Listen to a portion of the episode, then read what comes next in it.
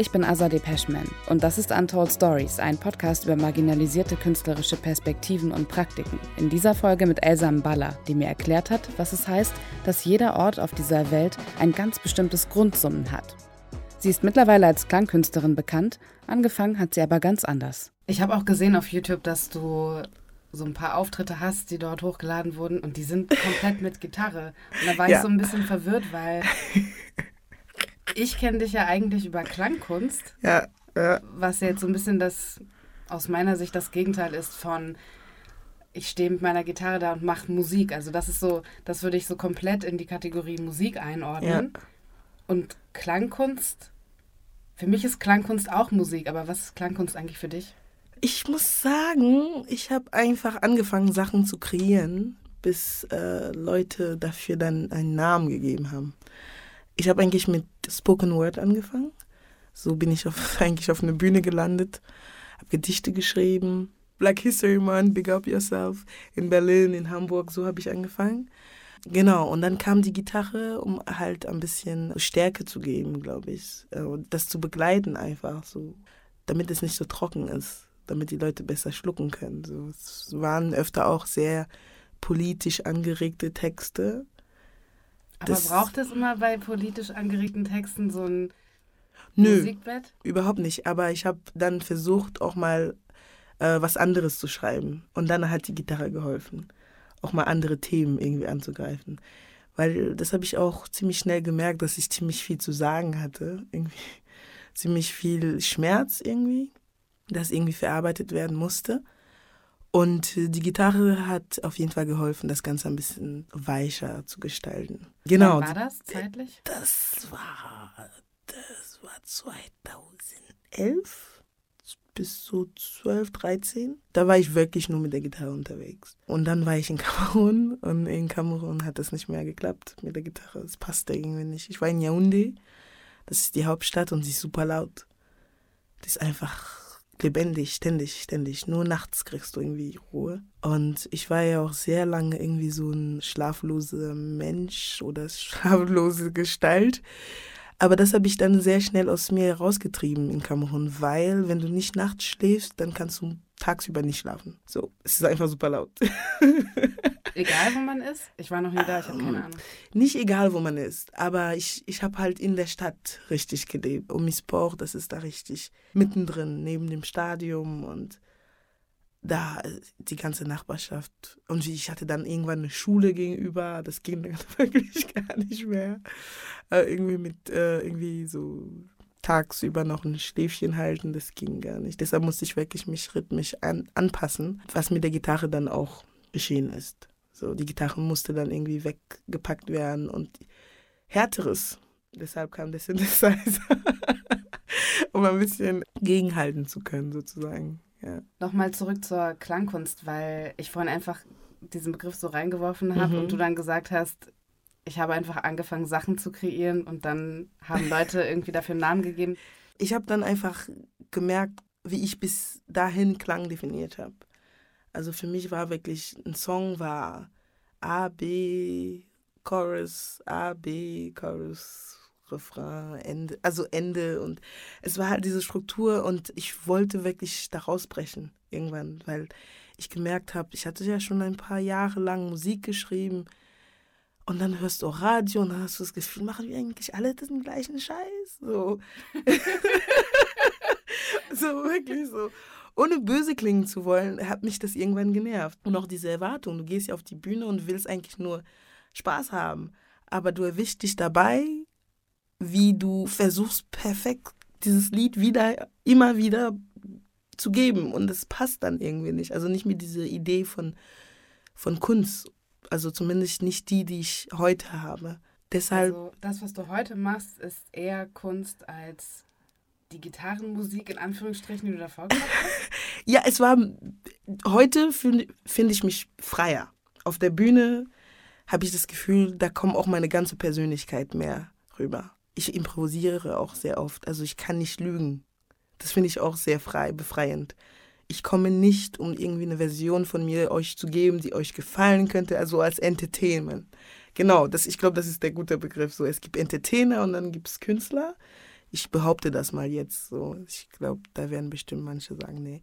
Aber ähm, also ich habe mich sehr wie ein Entertainer gefühlt und ich wollte irgendwie da rausbrechen, wirklich. Es war auch sehr beengend, auch besonders, weil ich in Kamerun war, glaube ich. Es wurde dann als weiße Musik bezeichnet, so Gitarrenklänge auf Englisch, so mein cleanes Englisch, kein Pidgin Englisch, weißt du, sondern so ein Tracy Chapman Englisch. Und für mich war das total schwarz, so. Aber da war das so, so, ja, ich kann nicht drauf tanzen, Alter, was soll das? ja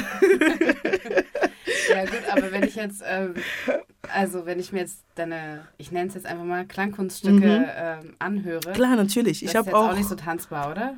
Überhaupt nicht. Deshalb, ich wollte eigentlich darauf kommen, dass ich dann, das war eins der Gründe, warum die Gitarre dann weggefallen ist. Ich glaube, wäre ich hier geblieben in Deutschland, hätte ich da drin noch mehr wachsen können, so Gitarrenklänge. Also ich bereue das auch gar nicht. Ich glaube nur, dadurch, dass ich in Kamerun war, habe ich dann andere Klänge auch erfahren auch Sprachen. Es gibt über 100 Sprachen in Kamerun. Diese Klänge sind einfach so eine Bereicherung. Wie die Zungen irgendwie aufeinander, also im Mundraum irgendwie sich bewegen, ist ganz anders. Ich selber spreche ja auch so sechs Sprachen und, und weiß, dass mein Welche Gehirn. Deutsch, Französisch, Englisch, Spanisch, Etun, äh, Nangiboko. Also die zwei letzteren sind aus Kamerun. Und ich weiß halt, dass diese Sprachen zwingen dich immer auf eine Art, also dein Gehirn oder beziehungsweise dein, dein Mund ganz anders zu, zu, zu, zu benutzen. Du kennst das bestimmt auch. Ja, auf jeden es, Fall. Ja, genau. Ich glaube so.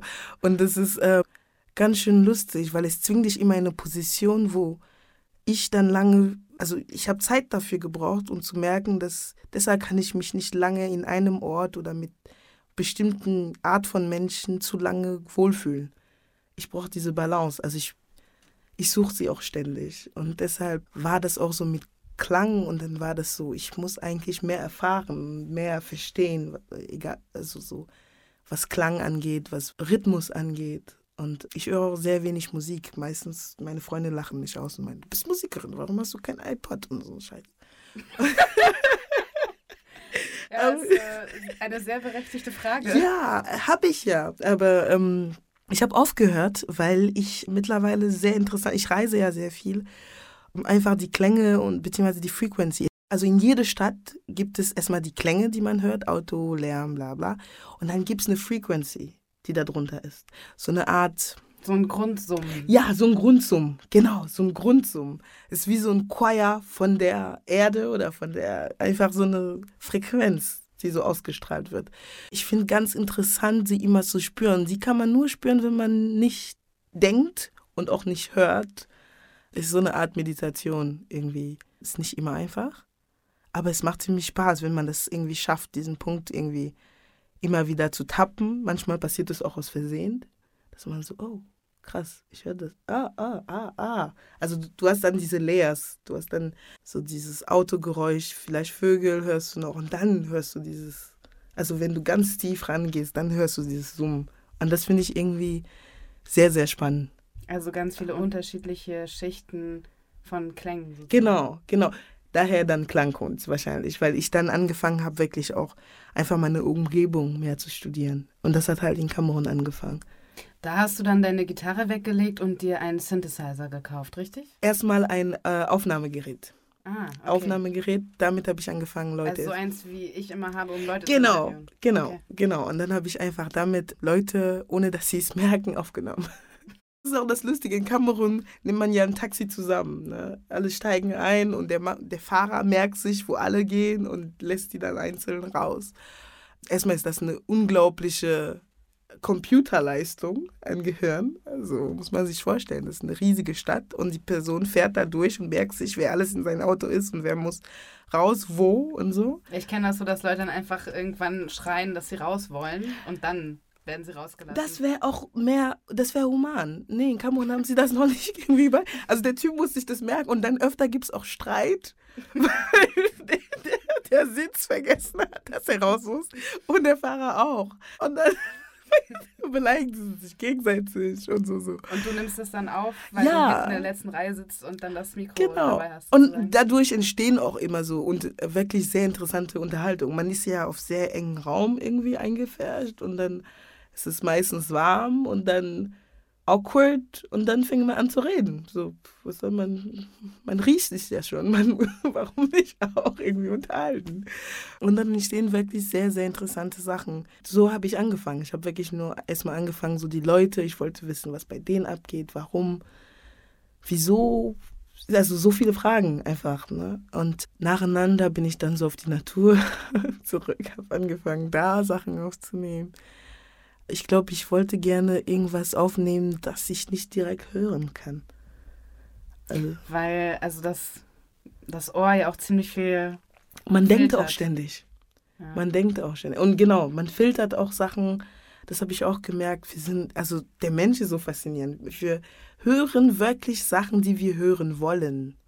Auch wenn ein Freund dir irgendwas sagt. Also es ist ganz schön lustig. Auch wenn wir Sachen aufnehmen in unseren Köpfen es ist nie 100% sicher, dass es wirklich so abgelaufen. Also alle Psychiater oder werden sie erklären, wie das einfach ähm, vorangeht. Und ich finde es einfach diese Realitätsbildung, also die, der Mensch irgendwie diese Kapazität, sich einfach die Welt irgendwie zusammenzufügen, wie es passt, ist ziemlich beeindruckend.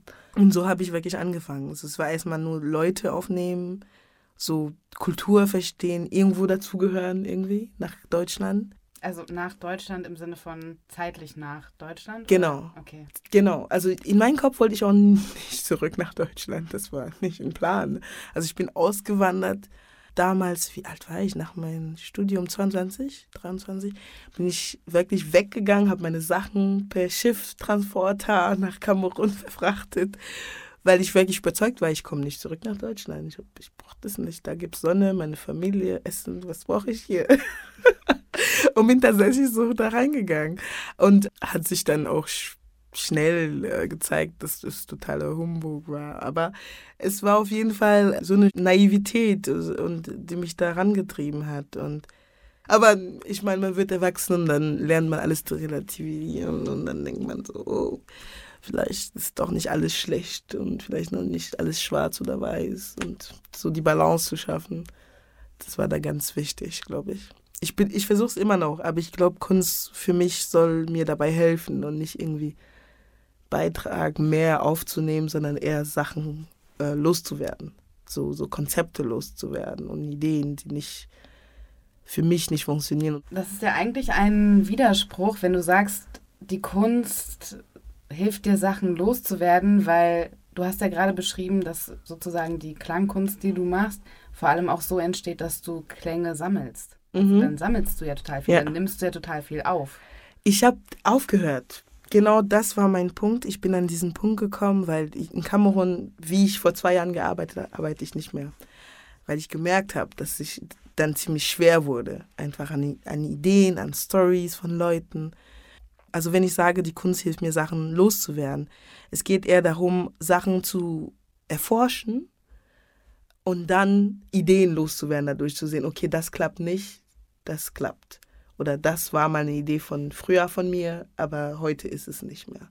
Und das kann ich irgendwie sehr, also zumindest auf eine gesunde Art und Weise, kann ich das nur mit Kunst machen. Ich will nochmal zu, zu den Klängen zurück und zu dem Equipment. Ich weiß nicht mehr, ob du noch so arbeitest, aber ich habe einen Auftritt von dir gesehen. In London war das. Um, ähm, London Art Night. Genau, genau, ja. Genau, das war das. Kannst du kurz beschreiben, wie man sich das vorstellen muss, wenn du auftrittst und was für ein Equipment du benutzt? Ich glaube, ich bin gerade bei sieben Geräte. Ich glaube, aber ich bin nicht sicher, weil es ist immer unterschiedlich. Also mein Setup ändert sich auch abhängig davon, wo ich auftrete. Bei diesem Auftritt hatte ich, glaube ich, meinen Sampler dabei, eine Loopstation, einen analogen Synthesizer, einen digitalen Synthesizer, einen selbstgebauten Synthesizer und zwei Mikrofone. Okay, was ist der Unterschied zwischen einem analogen und einem digitalen Synthesizer? Also analog ist, du produzierst die Sound selbst. Also indem du die bestimmte Effekte oder Modes selber einstellst mhm. auf dem Gerät. Digital, die sind schon eingestellt und du variierst einfach, du bewegst dich zwischen diese Einstellungen, die schon vorgefertigt sind, sozusagen. Okay, genau. und der Sampler, was ist das?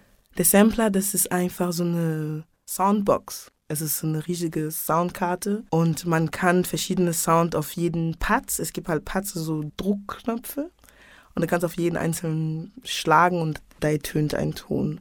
Ist das so ähnlich wie diese PCM? Genau, genau, ist so ein bisschen ähnlich. Also mein kann halt auch live, ich kann auch direkt mit der Maschine wie so ein, Pro wie ein Software Sachen samplen. Also direkt loopen, so extrahieren, loopen. Ich kann es auch direkt mischen mit was anderem und das speichern. Und auch ein Mikrofon mit Effekte. Also es ist wie eine Software, aber halt Hardware. Macht Sinn. Vielen Dank für diese Beschreibung. Jetzt habe ich auf jeden Fall ein viel klareres Bild.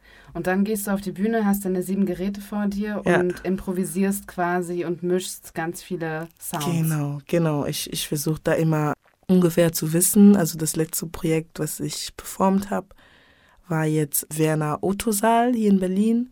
Das war vor einer Woche. Salim Salon, das waren vier elektronische Musiker aus dem Süden, aus dem globalen Süden also aus Ägypten, aus Mauritius, aus Kongo, Belgien und ich aus Deutschland, Kamerun.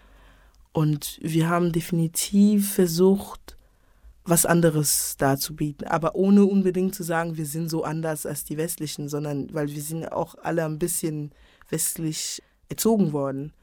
Aber es war auf jeden Fall schön, mit diesen Art Menschen zu arbeiten, weil sie kommen auch von einer anderen Ecke, wirklich so diese Art die ich auch wirklich, ich habe sehr viel Respekt davor, weil wenn man in solche Bedingungen arbeitet, im globalen Süden erstmal, wo es die Geräte nicht wirklich gibt, also Kamerun war es wirklich super hart, an Geräte ranzukommen, wo es Verständnis auch für diese Art Musik öfter nicht gibt. Kamerun war auch super hart, was das angeht. Und dann eine Frau, war das sowieso so, äh, was machst du da? Geh mal lieber in die Küche. Genau so. Aber das passiert hier, glaube ich, auch sehr oft. Ja, ne? Ähm, genau. Und, und dieses Projekt war halt sehr schön. Wir sind zu viert auf der Bühne und komponieren halt, improvisieren, auch äh, zusammen mit Texten, die dann laufen, so im Hintergrund. Genau. Und da hatte ich äh, ein bisschen weniger Geräte, vier oder so. Aber es ist dann wirklich so, dass ich mittlerweile auch sehr gerne improvisiere auf der Bühne weil ich das wirklich sehr befreiend finde. Es gibt halt nicht diesen Druck von wegen, ich muss jetzt das üben und das muss so super gehen. Es, und wenn ich übe, ist es wirklich nur um, oh, das klingt gut, das würde ich gerne mitteilen. Wenn ich, so ein bisschen ja. so wie TänzerInnen, die freestylen und dann sich denken, ah, okay, diese Bewegung, die ist gut, Funktioniert, die in mein genau. Set auf oder wenn ich in den Cypher reingehe. Genau. Oder ja, genau so. Und das finde ich echt, äh, das ist richtig stark. Man kann sich auch vieles bei meinem Setup nicht wirklich merken, weil die Einstellung beim Synthesizer muss ja alles malen oder manche fotografieren das auch. Ich finde es sehr anstrengend. Also ich liebe es, meinen Synthesizer irgendwie zu verstellen und dann so und dann drauf zu drücken und irgendwas kommt raus und ich arbeite dann damit. Ich mache jetzt auch Installationen und so weiter. Und das ist auf jeden Fall ein neues Gebiet. Aber es ist total spannend, auch Sound dann auf eine ganz andere Art zu äh, repräsentieren. Nicht nur irgendwie ein Soundstück anzufertigen. Geht man anders vor bei einer Installation als jetzt bei einem Set, was du jetzt bei einem Auftritt präsentierst? Ja, auf jeden Fall. Weil die Installation bleibt ja da. Es geht ja auch darum, dass die Leute auch weiterhin sich mit deinem Werk auseinandersetzen. Und es ist ein Luxus eigentlich, dass wir haben als Musiker, dass Leute sich, keine Ahnung, drei Minuten dreißig mit deinem Werk beschäftigen. Das ist eigentlich ziemlich viel. Also wie viele Leute kriegen das noch heute, weißt du? Wir gucken uns ein Video auf Facebook an, wenn es mehr als 30 Sekunden ist, denkt man schon, ach, so next, weißt du? Ich kenne so viele, die das machen. Aber so bei Musik habe ich das Gefühl, hat, hat man noch ein bisschen mehr Respekt. Oder man erwartet noch, man will überrascht werden irgendwie. Vor allem, wenn es gut anfängt. In einem Raum, zum Beispiel jetzt, ich werde jetzt bei der Berlin Biennale ein Werk präsentieren. Das sind, keine Ahnung, über 100 Künstler. Und da werden auch sehr viele Soundkünstler sein. Ich möchte nicht mit einem Soundstück da auftreten. Ich weiß es schon. Also so ein mein Kopf Kopfhörer. Erstmal dieses Kopfhörer-Dings ist erstmal auch gegen dieses, diese Idee von Musik. Die soll verbinden und die packt dich direkt so in so ein Einzel- Gefäß, in diesen Raum, wo du eigentlich dahin gehst mit anderen, um mit anderen Sachen zu teilen. Daraus wollte ich schon mal. Deshalb wird es eher eine, eine visuelle Sache. Also ich werde jetzt für so dieses also Stück. Also arbeitest du gar nicht mit Sound dann, oder? Ich mache eine Performance, aber ich mache auch so ein Stück, das da einfach bleibt. Weil ich glaube, es ist wichtig, dass da einfach auch was da ist in den Raum später. Und ich glaube, ich bin auch auf einem guten Weg, irgendwie Sound visuell irgendwie zu repräsentieren. Weil ich, wie kann man Sound visuell repräsentieren? Ich arbeite eigentlich immer visuell, das ist ganz schön lustig. Also wenn ich auch was komponiere, habe ich erstmal immer so ein Bild, so eine Szene in meinem Kopf. Also was ich, sind das für Szenen? Manchmal ist es ganz aus, also zum Beispiel ein Sample. Also es fängt meistens mit einem Sample. Ich höre was und denke so, uh, das ist geil. Das wäre so cool in einem Sample. Und mit dieses Sample in meinem Kopf entsteht dann irgendeine Geschichte. Zum Beispiel, ich hatte ja diese Frau, die irgendwie, es war, also meine Schwester aus Kamerun, ähm, man sagt immer Schwester, aber es ist eigentlich nicht meine Schwester, aber du weißt schon. Hat dann per WhatsApp mir so ein Video geschickt von so einer Kamerunerin, die sich aufregt, dass man ihr sagt, dass ihr Französisch nicht gut sei. Und dann redet sie halt so und sagt halt, ich spreche Eton und ich spreche Französisch, wie ich Eton denke und so. Und dieser Satzbau, das hat mich zum Lachen gebracht, das war so toll. Und ich habe halt ihre Stimme aufgenommen, also beziehungsweise dieses Video, dann den, äh, den Ton extrahiert. Und alleine einfach durch die Stadt laufen, manchmal kommt das in den Kopf und ich denke so, sie ist so lustig. Also ich denke immer so. Und ich habe mir halt vorgestellt bei ihr, wie sie irgendwie so bei einer Konferenz das sagt.